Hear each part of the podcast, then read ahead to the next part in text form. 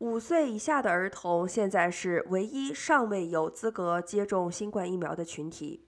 许多家长一直对延迟的授权流程和推出感到沮丧。然而，根据 KFF 新冠疫苗监测机构的一项新的调查发现，只有不到五分之一的家中有五岁以下的孩子的父母称，他们渴望让孩子立即接种疫苗。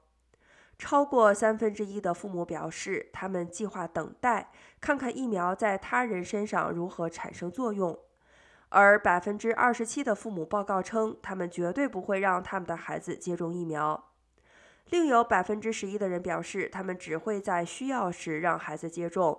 超过一半的父母表示，他们觉得没有足够的信息来了解疫苗对五岁以下儿童的安全性和有效性。